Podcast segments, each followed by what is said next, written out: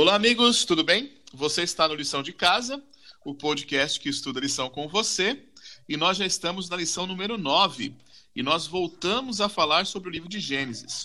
Como nós já falamos semana passada, é, por muito tempo nós tivemos muitos cientistas cristãos, com base cristã, né?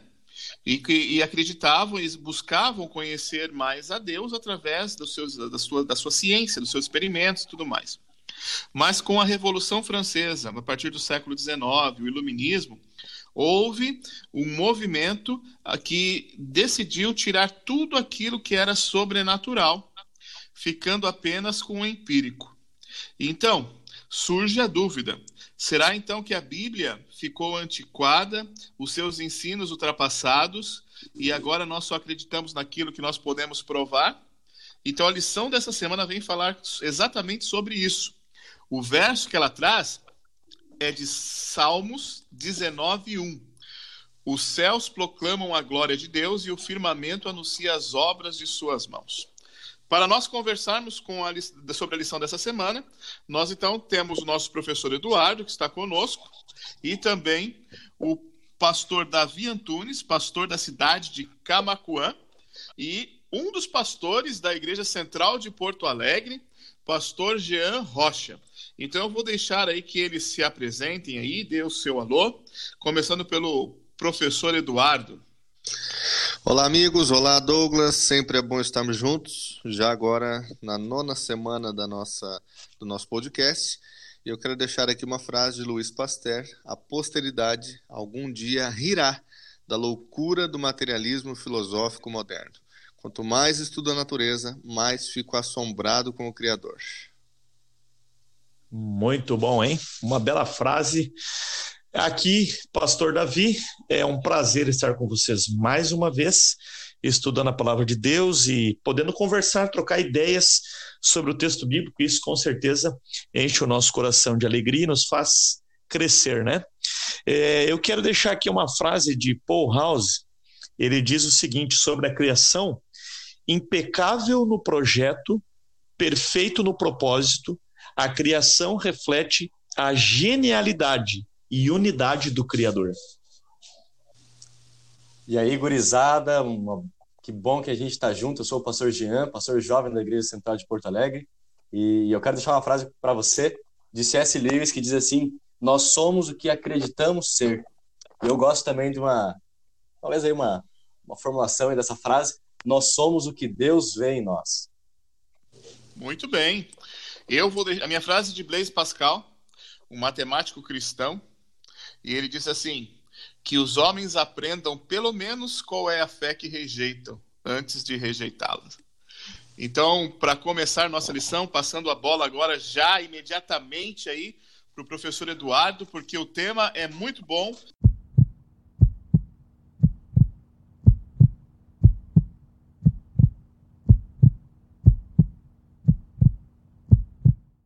É isso aí, Douglas. Nona semana do nosso podcast, a gente vai avançando aqui e nós temos dois convidados aí muito legais, vai ser muito bacana. E sempre que a gente começa a estudar, bater papo sobre a Bíblia, a gente busca a orientação divina. Não vai ser diferente agora. Feche seus olhos aí se for possível, fique em atitude de respeito, vamos falar com Deus. Querido Deus, amado Pai, obrigado, Senhor, por podermos estar juntos agora por podermos livremente discutir sobre a tua palavra, aprender, buscar direcionamento. Recorremos novamente ao livro do Gênesis é, e temos plena convicção de que daqui tiraremos lições tão importantes para a nossa vida, para a nossa compreensão de Deus, para a nossa compreensão de criação, de salvação, quanto tiramos também no, na, na semana passada. Então, venha, Senhor, estar conosco nesse momento. Nós oramos em nome de Jesus. Amém. Muito bem, muito bem. Já vou chamar imediatamente meu brother Davi, que está vindo aí pela segunda vez com a gente no nosso podcast. A galera gostou tanto e, e os internautas escreveram para a gente, Davi, pedindo, por favor, traz de novo aquela mente brilhante, é, pastor Davi Antunes. Davizão, brincadeiras à parte, mas você sabe da minha admiração por ti. É, antigamente você tinha, você tinha um pensamento aí da possibilidade de a Terra ser plana. E assim, a impressão que dá quando a gente está olhando, né, enquanto a gente caminha ou quando a gente está andando de carro, é que é tudo plano, né? Mas a verdade é que esse pensamento, essas ideias, assim, elas têm fundos filosóficos e agora alguns pensadores, influenciadores aí das redes sociais trouxeram aí mais recentemente essa ideia novamente. Tem grupos aí na internet que defendem essa teoria. Assim, em linhas bem gerais, o que, que dá para a gente falar que, que a Bíblia fala, né? Que a Bíblia ensina a respeito desse assunto? Vamos lá então. Primeiramente, muito obrigado pelo convite de a gente estar juntos aqui de novo. É sempre um prazer poder servir aí é, essa, essa obra tão bonita de pregar o Evangelho e principalmente falar sobre o texto bíblico, né? É, falando sobre terra plana, é, eu, eu, você sabe que eu comecei a andar de bicicleta agora, né? E eu descobri que a Terra não é plana e nem é redonda. Ela tem subidas e muitas descidas e muitos morros também. Então ela não é plana, ok?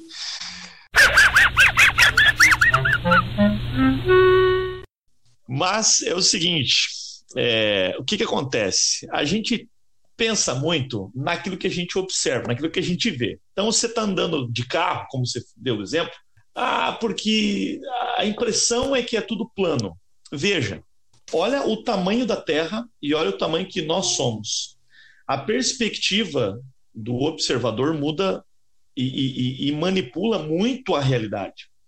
Então, essa ideia da Terra plana, ela surgiu é, do, de um experimento empírico. Né? Então, por exemplo, é, eu olho para o mar e eu vejo que o mar é plano, né? você vê as ondas e tudo mais, então a gente tende a, e esse talvez seja o maior dos argumentos, de que o mar não tem curvatura, a água não tem curvatura, certo? Mas isso é aquilo que a gente consegue perceber.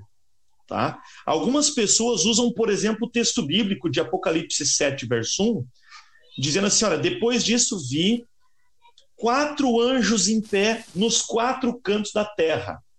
Isso significa que a terra é plana? Veja, se a gente fosse afirmar por esse que a terra, que é por esse texto de que a Terra é plana, a gente também teria que afirmar que a Terra é quadrada. E nenhum dos modelos de Terra plana compreende essa ideia de que a Terra, além de ser plana, ela também é quadrada. Então, é, a gente tem outros textos que dão essa ideia, como por exemplo Apocalipse capítulo 20, versos 7 e 8, que fala dos quatro cantos da Terra. Mas a gente tem, que entender que tudo isso são linguagens simbólicas. Aonde que nós encontramos revelação de realmente como a terra é? Jó, capítulo 26, versos 7 a 10, nos dá uma revelação muito precisa isso, é, é, e, dentro da história, né? e não apenas de um livro simbólico como Apocalipse. Jó, ele fala o seguinte, que Deus ele estende o norte sobre o vazio e faz faz pairar a terra sobre o nada. Prende as águas em densas nuvens, e as nuvens não se rasgam debaixo delas. Encobre a face do seu trono, e sobre ele estende sua nuvem.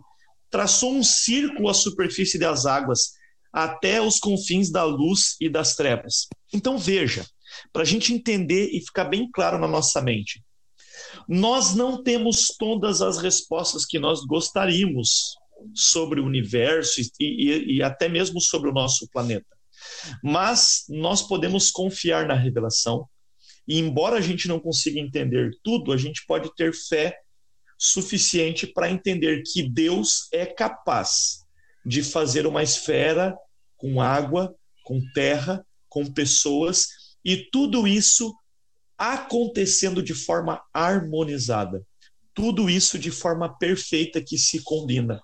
Então, isso é o que a Bíblia nos diz com respeito a esta questão da Terra plana. Espero que tenha ficado é, de forma compreensível aí, né? Pastor, eu acho que é, é, legal da gente falar sobre isso também no seguinte aspecto. É, o, o, Davi ele comentou ali sobre a ideia do observador, a forma como ele enxerga as coisas é, vai impactar, de certa forma, sobre o significado delas. E eu acho que é importante para os leitores bíblicos ter, ter também a noção de que, cara, a Bíblia ela contém elementos históricos, ela contém elementos científicos, ela contém diversas leis naturais, vai percebendo, Deus criando, etc. Mas ela não se propõe a falar sobre esses temas.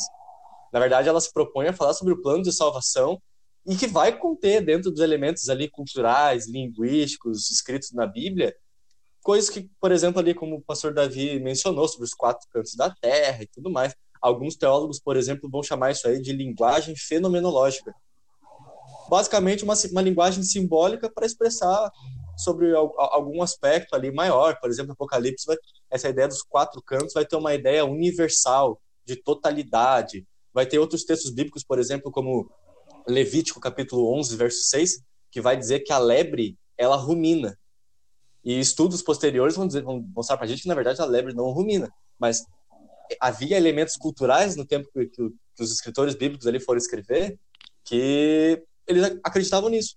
E, cara, isso é muito massa. Deus, ele usa pessoas com seus elementos históricos, sociais, e de alguma forma, esses elementos eles podem ser meio periféricos, conforme está percebendo mas existem significados muito profundos que vão nos mostrando que Deus ele quer usar pessoas apesar delas, com o conhecimento delas, e isso vai fazer parte da revelação bíblica. Por exemplo, né, pastor Jean, a gente sempre diz, olha que bonito entardecer o pôr do sol, né? A gente sabe que o pôr do que o, o sol não se põe. A gente é, fala das coisas conforme nós enxergamos, mas nem sempre aquilo que nós enxergamos da nossa perspectiva é a realidade factual, né?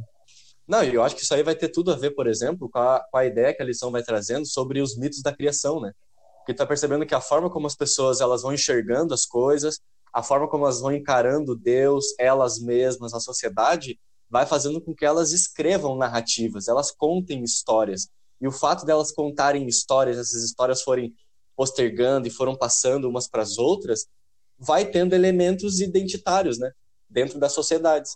E está percebendo que às vezes alguns elementos identitários de algumas sociedades, elas não estão em paralelo com a Bíblia, elas, elas podem contar a mesma história, elas podem mostrar uma mesma origem, mas dentro dessas histórias existem semelhanças e dessemelhanças. Esse é alguns aspectos que a gente pode comentar, né, pastor Eduardo, sobre a ideia da criação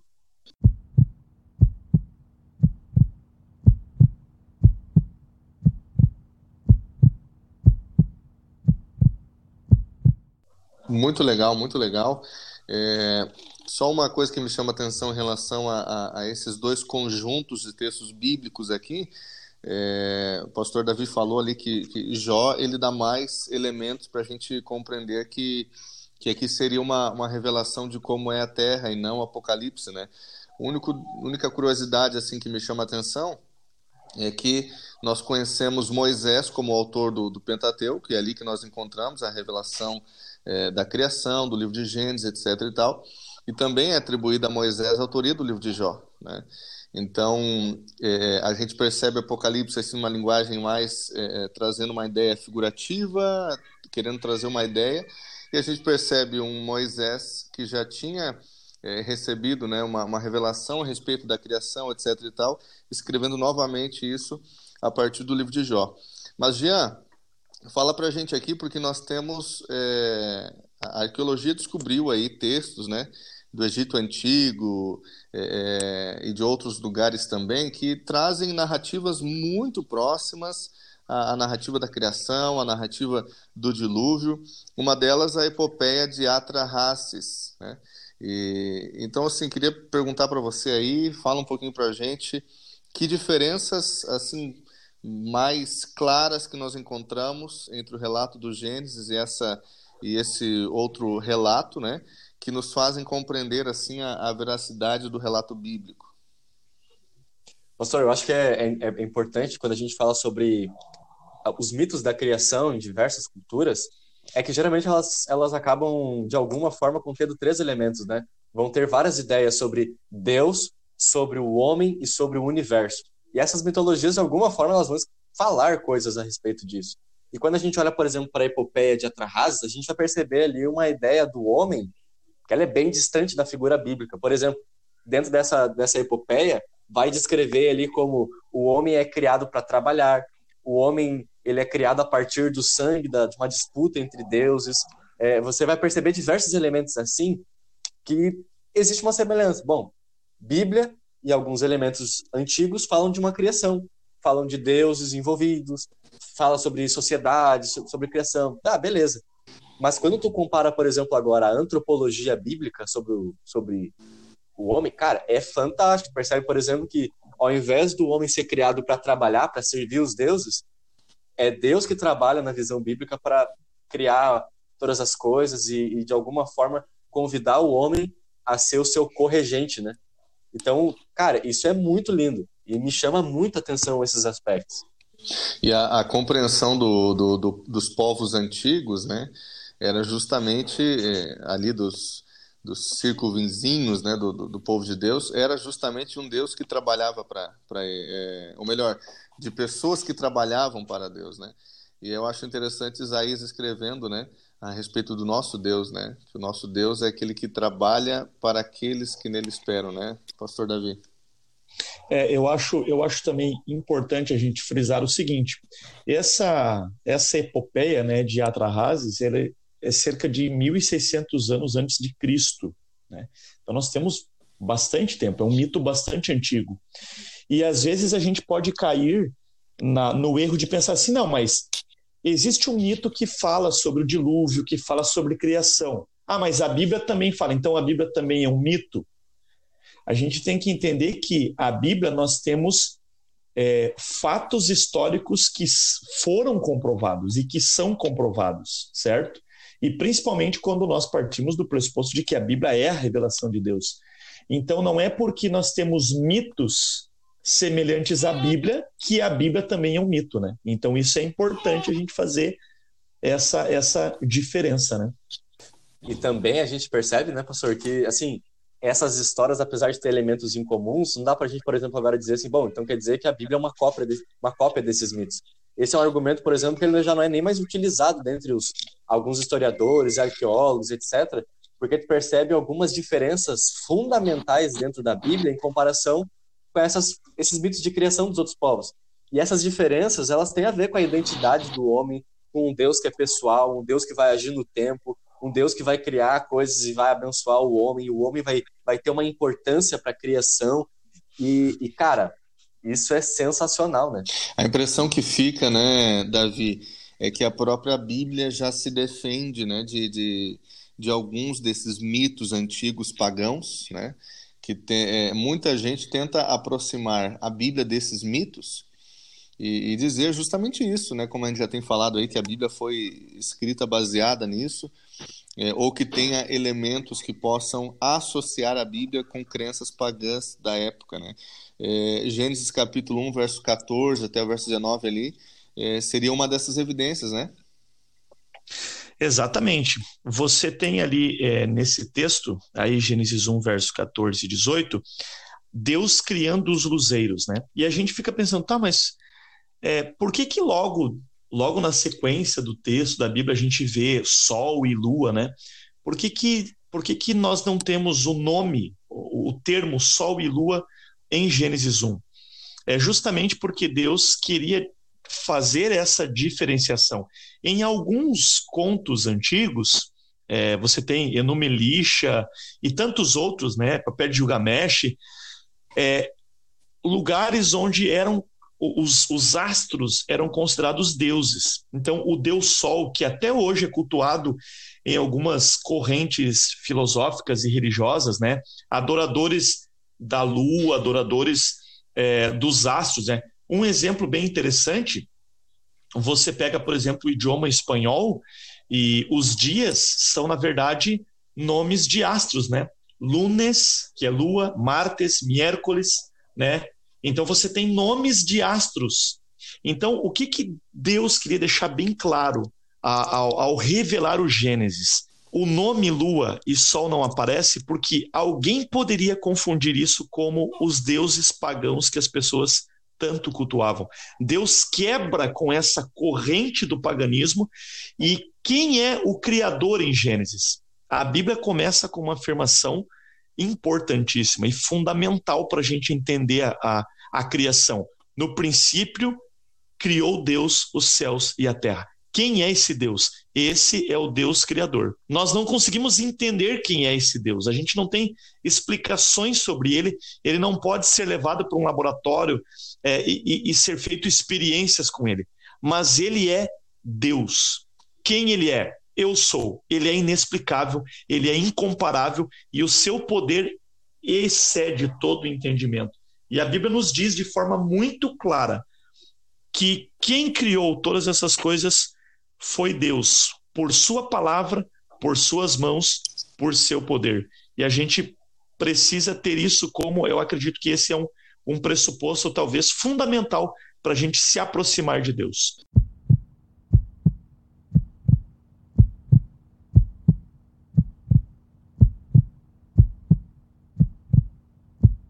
Rapaz, foi tão top o teu comentário aí que eu quase queria encerrar agora, viu? Porque você fez até um apelo ali, foi muito bom.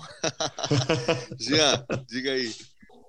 Pastor, e, e, complementando a fala do, do Davi, tem um texto lá em Tiago, capítulo 1, verso 16 a 18, que contém alguns elementos que também retratam a cultura bíblica acerca da, dos astros, etc. Lá diz assim, ó, não se enganem, meus amados irmãos, Toda boa dádiva e todo dom perfeito vem lá do alto, descendo do Pai das luzes, em quem não pode existir variação ou sombra de mudança, pois segundo o seu querer, ele nos gerou pela palavra da verdade, para que fôssemos como que primícias das suas criaturas. Esse texto aqui, pastores, eu acho massa, porque aqui tem vários elementos assim que, que Tiago vai, vai retratando, que, cara, os astros não são elementos que co é, coordenam a vida das pessoas, os atos eles não têm uma influência sobre a vida das pessoas como algumas culturas colocavam naquela época, mas existe um pai das luzes, um Deus que ele abençoa todos, ele é, ele é o autor de toda boa dádiva. E isso é um elemento muito diferenciado das culturas alimentares daquele tempo, né? Que as pessoas dedicavam a vida delas para as estrelas, para os astros, etc. Quando que na realidade Gênesis já começa dizendo muito claramente: existe o criador do, das estrelas, do sol e da lua, e é ele quem pode governar a tua vida e a minha também. E isso é muito interessante, porque uma das coisas que eu acho sensacional, Gênesis é o meu livro favorito, eu já falei isso em outro momento, é a, a, a graça é revelada na criação. Enquanto você tem outros textos que dizem que o mundo, o, o nosso planeta se originou de briga entre deuses e sangue de deuses, a Bíblia nos diz que o mundo existiu porque Deus quis amar. Porque Deus é amor e ele queria compartilhar esse amor.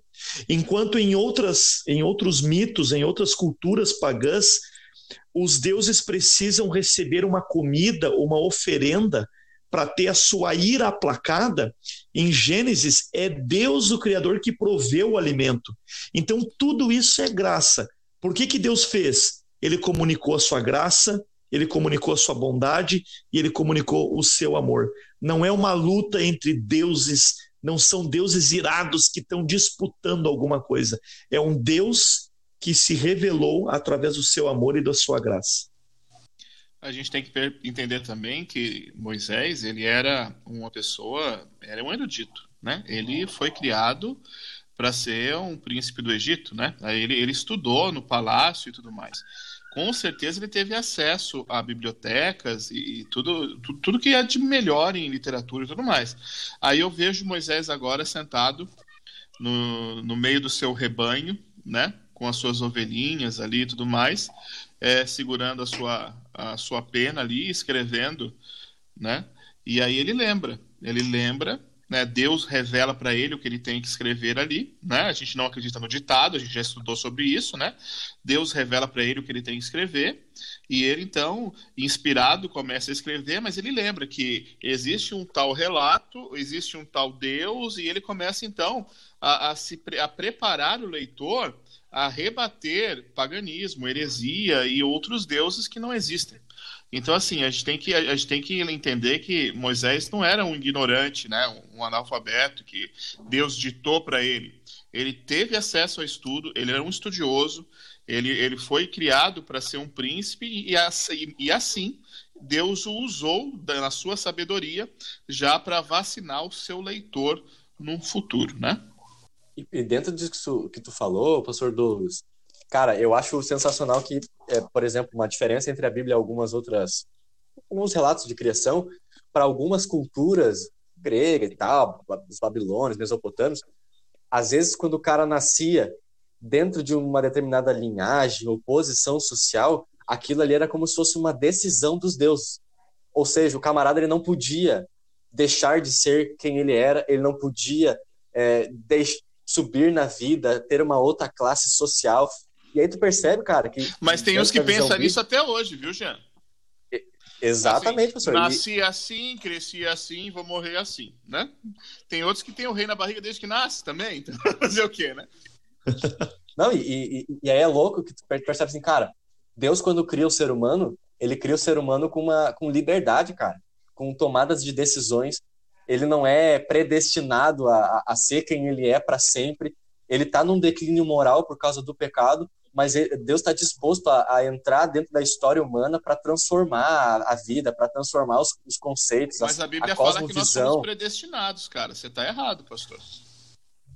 Então, mas aí tu vê que na Bíblia, por exemplo, a gente é predestinado para salvação, né, cara? Ah, bom, então tá bom. Então em que tá sentido? Em que, em que sentido, sabe? Meu papel aqui é jogar gasolina, velho. Vai lá. Predestinado não é destinado, né? É diferente, né, pastor? Muito bom, muito bom. Olha, hoje tá Tá profunda a nossa discussão e a gente vai avançando aqui, já indo para os finalmente.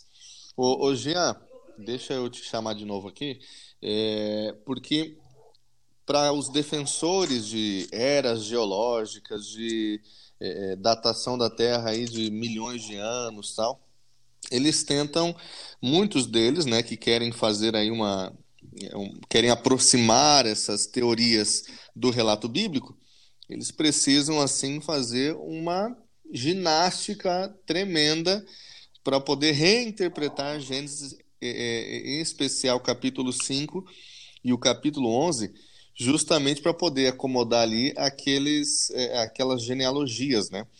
É, Fala-se muito que o tempo, o tempo pode curar muitas coisas, né? Agora, que, que, de que maneira que a gente pode entender assim que o aspecto o tempo, né, o aspecto cronológico e também o aspecto genealógico é, colaboram para a nossa compreensão de uma, de uma linha histórica da humanidade. Pastor, eu acho que a melhor coisa que a gente pode fazer, por exemplo, é ler o primeiro, o primeiro versículo do capítulo 5, né? Ali vai, vai trazer algumas coisas que são até estruturais dentro do livro de Gênesis. Lá vai dizer assim, ó, este é o livro da genealogia de Adão, no dia em que Deus criou o ser humano a semelhança de Deus o fez. Existe um, uma palavra hebraica aqui, até um conceito que vários estudiosos eles vão colocar como assim um marco dentro do, do, do livro de Gênesis para a história bíblica, que é o conceito de Toledot. É uma palavra hebraica, né? Isso que tem a ver com, com, com geração, com história, com narrativa. Tem tudo a ver com o que a gente está falando aqui hoje. E, cara, para o povo hebreu, o tempo era marcado é, por vários elementos, mas um deles tem a ver com a descendência com, com, com filhos, com posteridade. Com... E todo o livro de Gênesis é isso. Famílias que vão se desenvolvendo, que vão sendo bênção, que vão sendo chamadas para fazer parte dos propósitos divinos, não porque eles são melhores que os outros povos, mas porque eles estão dispostos a andar com Deus e servir a aliança que, que Deus propõe. E, cara, essa galera vai, vai tomar a decisão de, de permitir que Deus haja na vida deles, que Deus interfira na história deles. E a partir de Gênesis, a gente vai ver o interesse de Deus muito diferente, por exemplo, da, dos mitos antigos, um Deus que age na história, age no tempo. Eu sei que o pastor Davi manja de, um, de, uns aspectos disso aí que é massa em Gênesis, né, pastor? É, eu, eu, eu acho muito interessante essa expressão Toledot, ela, ela aparece a primeira vez em Gênesis 2, verso 4, né? E você tem alguns marcos no livro de Gênesis onde essa palavra aparece sempre dando essa ideia de gênesis, de genealogia, né? de gerações, né? A, a, as árvores genealógicas que vão sendo construídas. E todo o livro de Gênesis ele é costurado ou ele é emoldurado por essa expressão. Então, a pergunta que a gente faz para os críticos, e esse é um princípio hermenêutico extremamente importante, né? um princípio de interpretação muito importante, é: se você tem desde Adão e Eva até os dias de hoje, você tem essas Toledot, essas gerações. A partir de quando, se Adão e Eva é um mito, ele é simbólico, ele na verdade simboliza eras e tudo mais, os 930 anos que ele viveu não eram literais, então a partir de quando que há a mudança do, do simbólico, do, do mítico para o, o real que nós chegamos até hoje, entende? Então, quando você vê essa moldura, você percebe que a história de Adão ela é tão real e tão literal como a história, como a Toledot de Abraão, como a Toledot de Jacó, certo? Até chegar nos dias de Jesus. Então, em que momento, se ele é, se ele é um, uma história é, fictícia, a partir de que momento se torna real? A gente não tem um elemento textual que indica essa mudança. Pelo contrário, nós temos um elemento textual que indica unidade e, e continuidade no, nos relatos bíblicos. Né?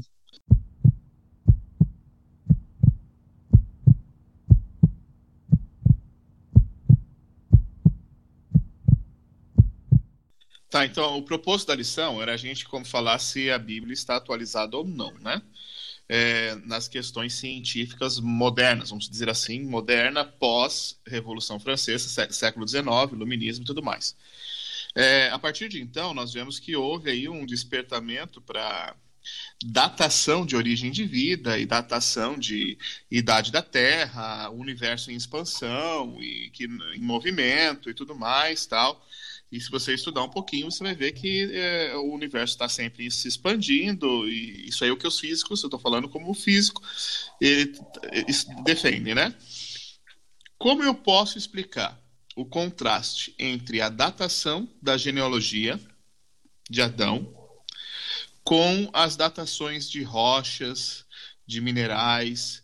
Porque quando a gente fala em carbono 14, a gente está falando em uma datação de 50 mil anos, tá? que é a meia-vida do, do carbono 14. 50 mil anos não é nada, mas já é mais do que aquilo que nós acreditamos como criacionista. É, de é 6 mil anos. Vezes, pelo menos tá? cinco vezes mais do que a gente acredita. Isso. E se a gente for passar agora para o método que eles usam realmente, que todo mundo fala carbono 14, mas não é, né? É urânio e assim por diante, que é o método radioativo. Isso. Aí nós vamos para 4, 5, 6, 10 milhões de anos, né? E aí eh, chega-se é, a, loucura, né, de se dizer aí que o primeiro organismo vivo aí tem cerca aí de, de bilhões de anos e tudo mais. Mas tudo bem, vamos lá. E aí, pastor? Me, me explica isso aí. É, veja, eu, eu, vocês me perdoem a, a falha de memória para nomes eu, tenho, eu acho que eu tenho uma memória boa, mas para gravar nomes não. Mas você pode pesquisar isso na internet, com certeza você vai achar o que eu vou te dizer agora. É, uma, uma, uma cientista, uma geóloga, se não me falha a memória, ou arqueóloga, ela estava pesquisando um, um local, um sítio arqueológico numa rocha, numa montanha, e ela encontrou um osso de dinossauro. Pelo menos era a ideia que era um osso enorme, muito maior do que o ser humano. E era um osso só. Só que o lugar era muito difícil de acessar, que eles precisaram trazer alpinistas, helicópteros, guindastes para conseguir tirar aquele fóssil. E eu acredito que isso foi providência de Deus, porque quando eles tiram esse osso da montanha, o osso se quebra. E quando ele se quebra, ele exala um cheiro muito forte de, cara, material decomposto, entendeu? E o que que eles eles dizem? Opa, peraí, tem uma coisa errada aqui. E eles mandam esse osso, esse frag, um fragmento do osso, para o um lugar que é o top no mundo aí, o top da galáxia, para fazer datação radiométrica e carbono 14 e tal, sem dizer detalhes sobre o osso. E eles é, dão o diagnóstico, né, o veredito de que esse osso tem milhares e milhares e milhões de anos. Só que tem um detalhe: aquele cheiro forte era de material orgânico. Como pode um material orgânico durar milhares de anos? Como isso é possível? Ela tentou publicar esse artigo mostrando, porque essa é a pá de cal na medição radiométrica de carbono 14. Não tem como material orgânico sobreviver milhões de anos. Então, ela provou de que a datação científica era uma datação falha e tendenciosa. O problema é que, infelizmente, obviamente, esse artigo nunca foi publicado e ela não conseguiu mais trabalhar como cientista, ela foi desacreditada. Então, existe essa questão. A, a ciência ela não quer provar Deus. Pelo contrário, ela quer tirar Deus de cena. Então, a gente precisa entender que a Bíblia, e aqui volta novamente o pressuposto de fé. Para você acreditar nisso, você precisa ter fé. Para você acreditar que o homem veio de milhões de anos, você também precisa ter fé. Porque ninguém estava lá, ninguém escreveu, ninguém guardou um recado, um documento para a gente ver hoje. Existe evolução? Existe. Microevolução. Macroevolução é um pressuposto. E eu termino dizendo o seguinte: é, ou a gente tem o criacionismo, ou a gente tem o evolucionismo. O, evolu o evolucionismo ele é provado, ele é comprovado cientificamente, como tanta gente diz. Ah, ele pode. Então por que, que ele recebe ainda o nome de teoria? Por que, que é apenas uma teoria? É uma teoria e continuará sendo uma teoria, porque isso é impossível de ser provado. Então, você que crê na evolução, saiba, isso é uma crença, isso é fé. Eu acredito em Deus, também é fé. Nós estamos empatados no mesmo ponto. Agora, eu não tenho fé suficiente, parafraseando um livro aí, né? Eu não tenho fé suficiente para ser. Muito bom, muito bom. Fala aí, Doug, para a gente já ir para os então, assim, finais. Fechando né, essa ideia, se o, se o, o criacionista tiver certo e o evolucionista tiver errado, Amanhã a gente vai morrer, vai para sepultura. Não, amanhã não. E se eu, e se amanhã, e se amanhã não. Amanhã não, tô falando amanhã no futuro. um pouquinho porque... depois, depois, um pouquinho, um pouquinho mais, depois. né? Então, se amanhã, né, num futuro bem distante, a gente descer a sepultura, é, Jesus volta para mim como cristão e, e, eu vou ressuscitar, vou para o céu, né? E para mim, beleza, né? Tranquilo. E, e se não, eu vivi minha vida, né? Se eu tiver errado, né? Eu vivi minha vida da Você melhor forma nada. possível, fiz o, o, bem ao próximo e tá tudo certo. Agora, para um, uma pessoa que não acredita em Cristo, não é um cristão, né? É, ele vai morrer, viveu a vida do jeito que ele quis e tudo mais. Se Jesus não existe mesmo, né? É, acabou para ele, para ele, ele também acabou, acabou para mim. Agora, se eu tiver certo e ele tiver errado e Jesus voltar, como que vai ficar? Essa teoria é de um, de um matemático cristão que eu citei no começo, Blaise Pascal. Amigos, pode falar. E é interessante porque a matemática, a matemática, a probabilidade me manda acreditar em Deus.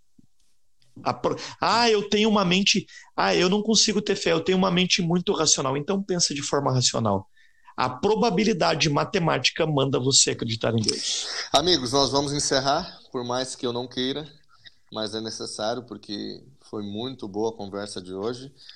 Apenas fazendo referência aqui né, ao finalzinho da lição ali, nós encontramos variados textos né, é, de autores do Novo Testamento é, que reforçam a ideia e, e mostram a compreensão que eles tinham a respeito da literalidade dos eventos de Gênesis capítulo 1 é, até o capítulo 11, que são capítulos essenciais para a discussão que nós temos. Né? Inclusive, a, a, historicidade do Adão, né? a existência literal dele.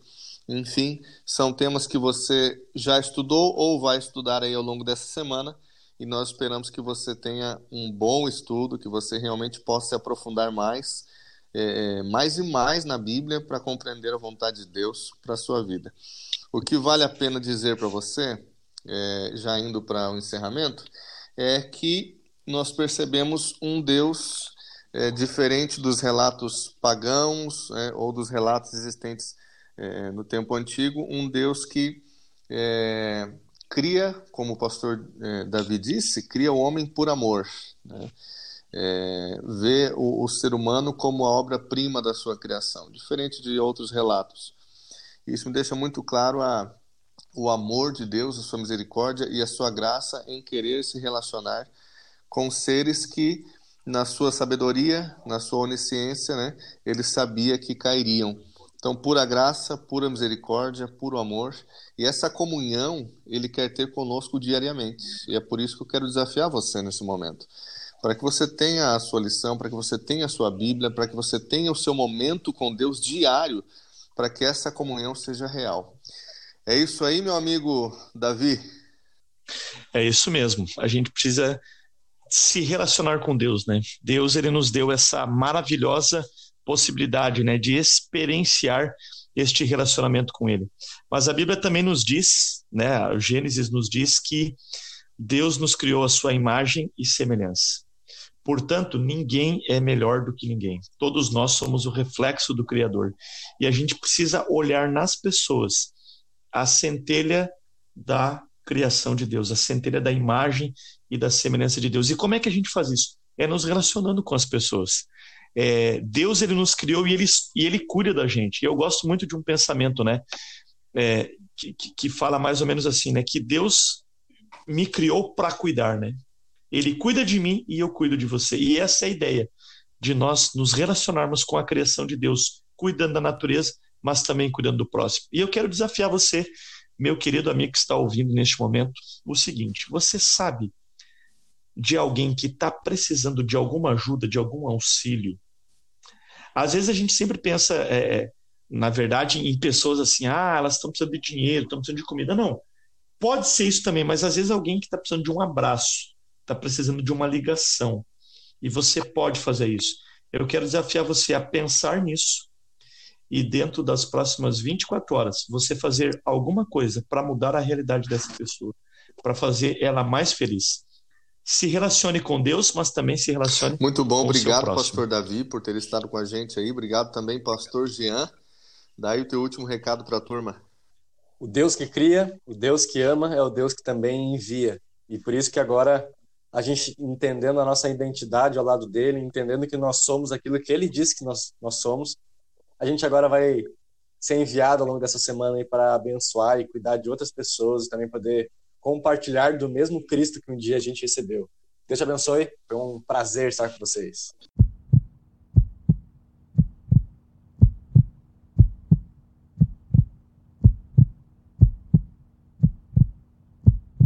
Bem, amigos, nós chegamos então ao final da lição número 9. Foi muito bom aí ratificar aquilo que nós acreditamos. E agora a lição ela parte para o tema número 10, aonde nós vamos é, estudar a Bíblia como história. E aí você vai perceber que a Bíblia é um livro de histórias, é o livro da história do povo de Deus que caminha de volta para a casa do Pai, né?